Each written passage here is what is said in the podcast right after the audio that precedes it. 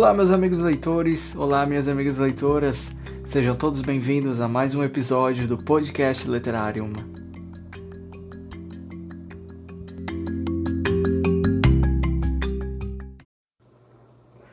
Hoje eu vou falar para vocês um livro maravilhoso, na verdade é um conto do Tolkien.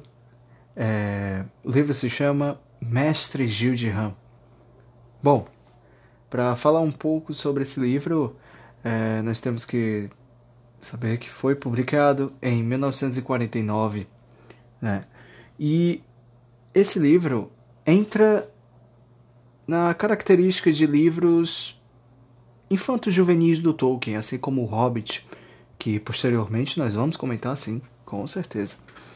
Bom, e para começar essa história, esse conto, na verdade, é, uma paródia, digamos, até contos de cavalaria entra no meio. Bom,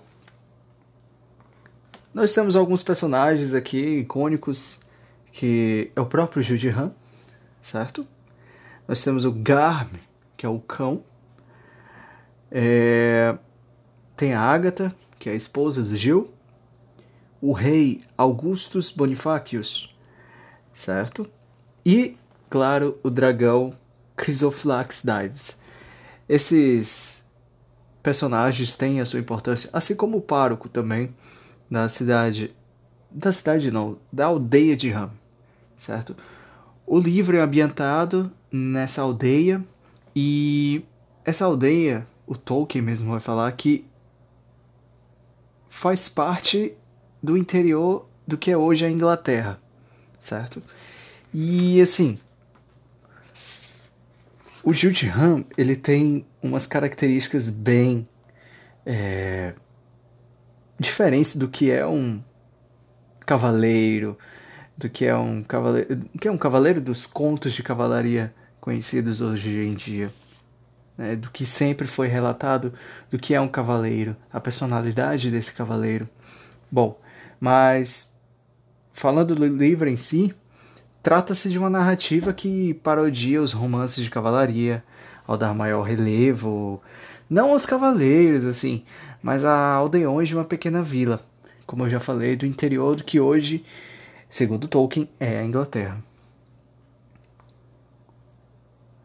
O Tolkien também ele vai trazer uns anacronismos comuns, e desses anacronismos ele vai utilizar o exagero. Logo mais eu vou explicar para vocês o que é esse exagero tá?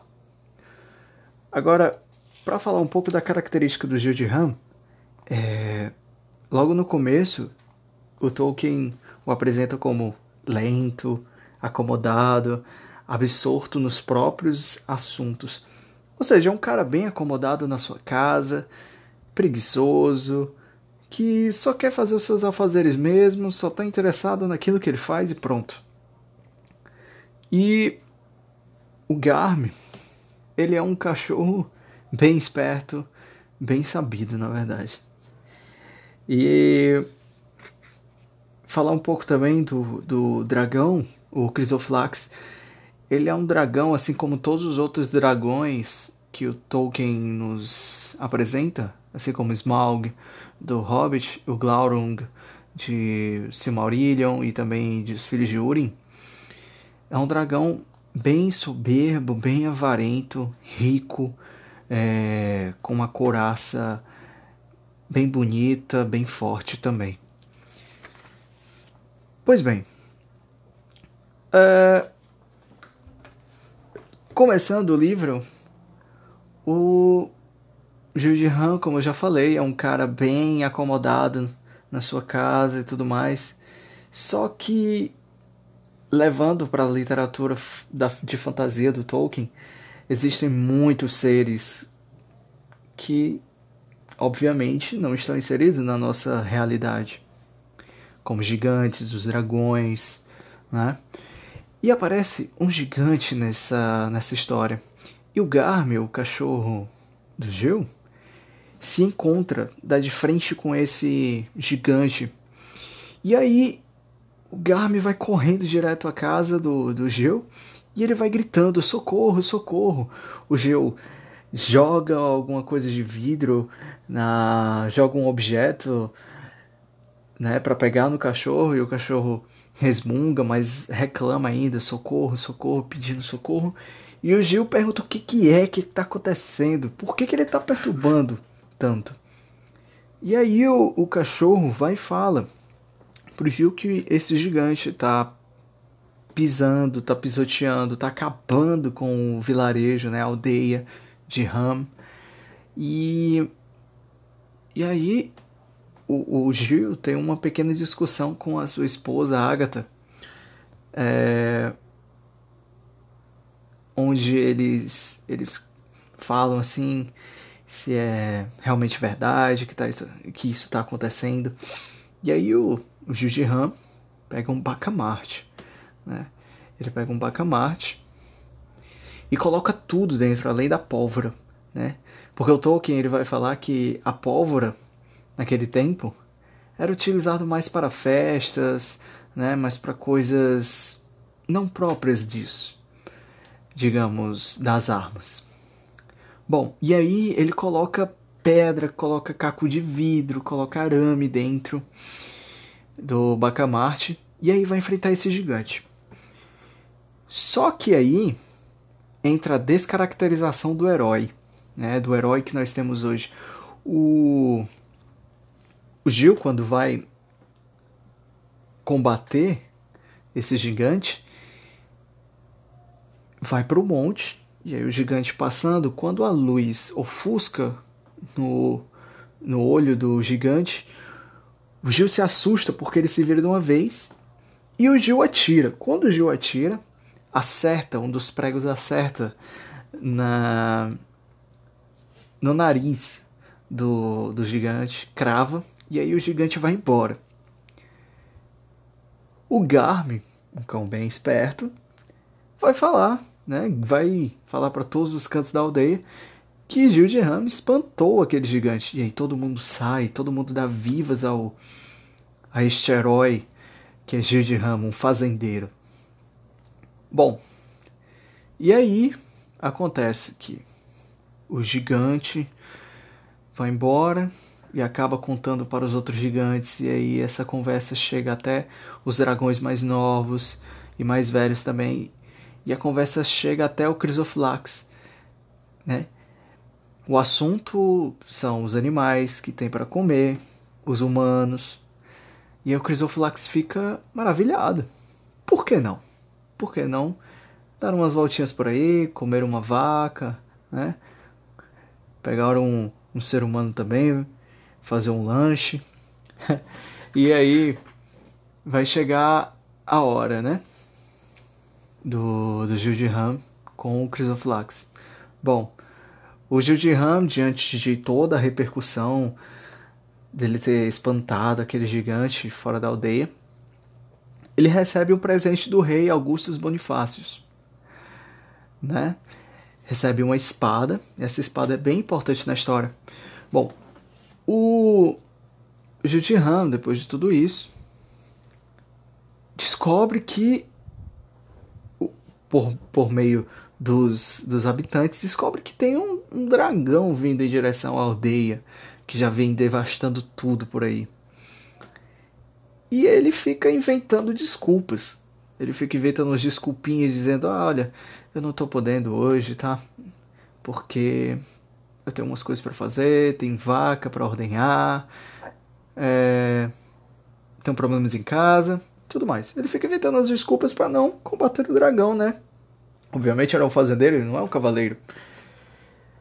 E aí acontece que ele tá, o dragão está chegando mais perto e o pároco da cidade descobre que aquela espada que o rei Augustus Bonifácios entregou ao Gil como formas de gratificação era, na verdade, uma. Como eu posso dizer? Uma. Morda, mordicaudas. Né? O nome da espada é, uma, é mordicaudas. E essa espada tem a, a característica de matar dragões. Essa espada foi utilizada pelo tataravô do Augusto Bonifácios, por parte de mãe. E aí o Gil fica maravilhado com aquilo tudo, descobre o motivo né, daquela espada, que aquela espada vai conseguir espantar o dragão. E aí, depois de tanta enrolação, a população consegue motivar o Gil a ir atrás desse, desse dragão.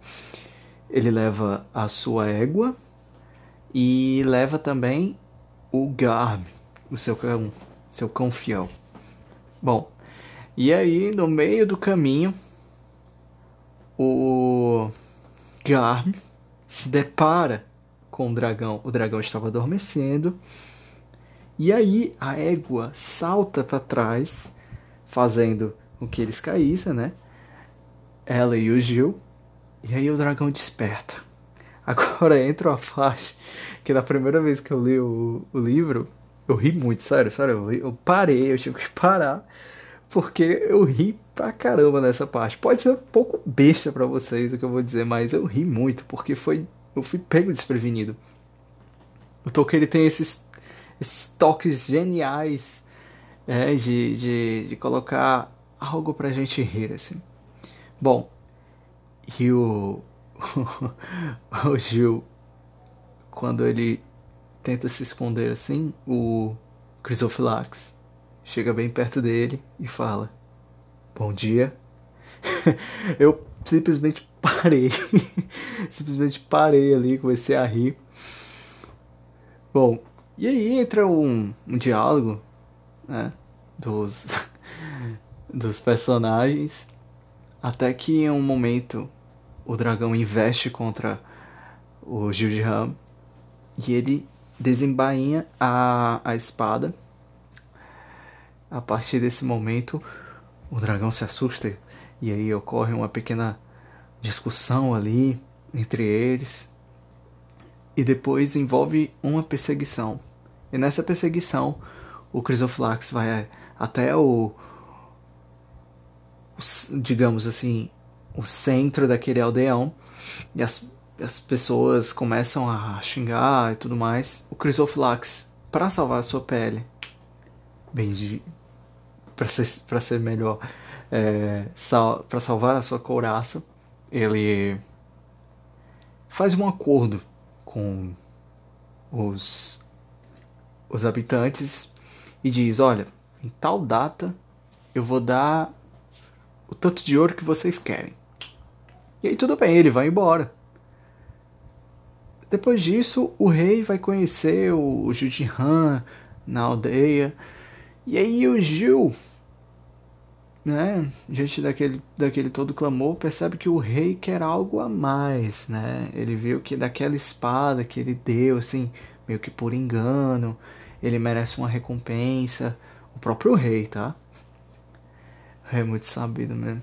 E aí, é, depois de quase um mês que o dragão não deu nem definição, não apareceu, lá vai Jujiram com os cavaleiros do rei é, atrás do dragão, Crisoflax.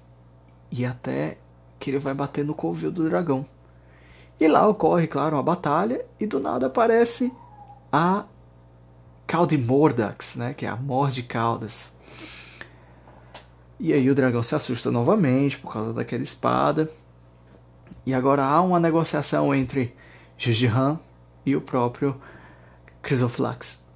Até que eles voltam para a aldeia com ouro e tal tudo mais.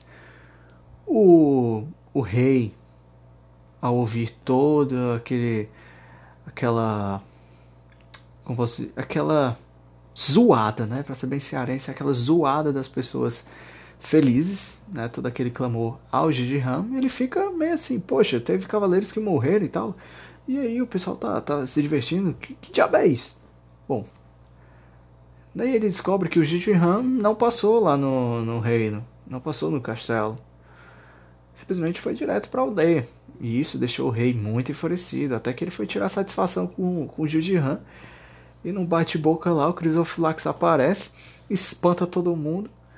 E aí o livro é, termina nesse nesse embate, né, que o Gil de Han, um aldeão, um fazendeiro, se torna cavaleiro, né, desmontando, des desmistificando todo todo aquele estereótipo de um cavaleiro com seu elmo, é, com sua armadura. E ele é simplesmente um aldeão, alguém simples, né? O Tolkien traz muito isso pra gente, tanto com o Hobbit, com o Bilbo, né? Nas provações que ele tem que fazer.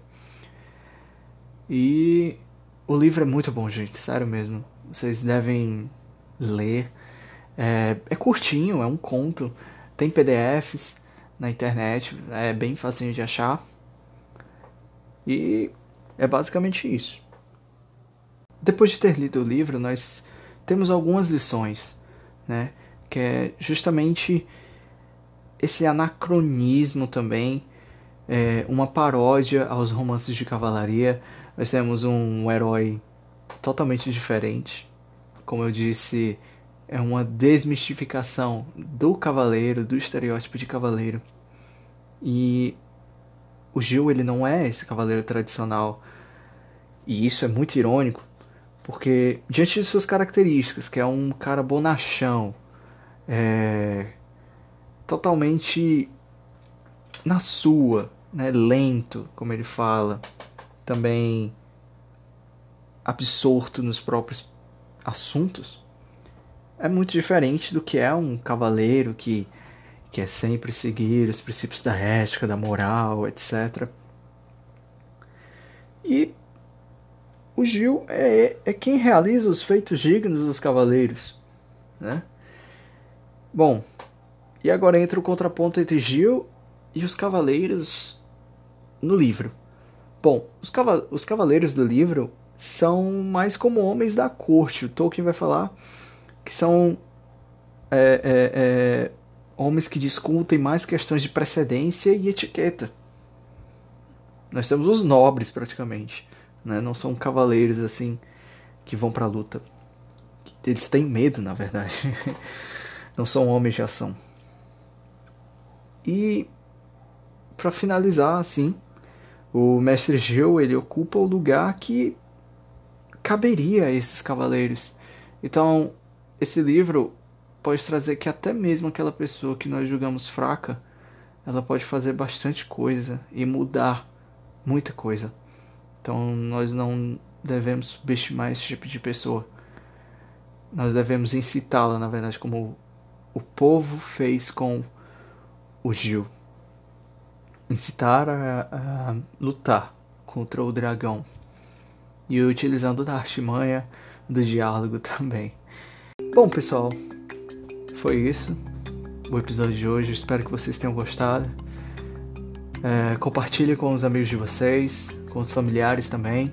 É, fiquem em casa, tá? Nesse período de pandemia é sempre importante. Acompanhe os podcasts, tá bom? E é isso, pessoal. Muito obrigado. Valeu.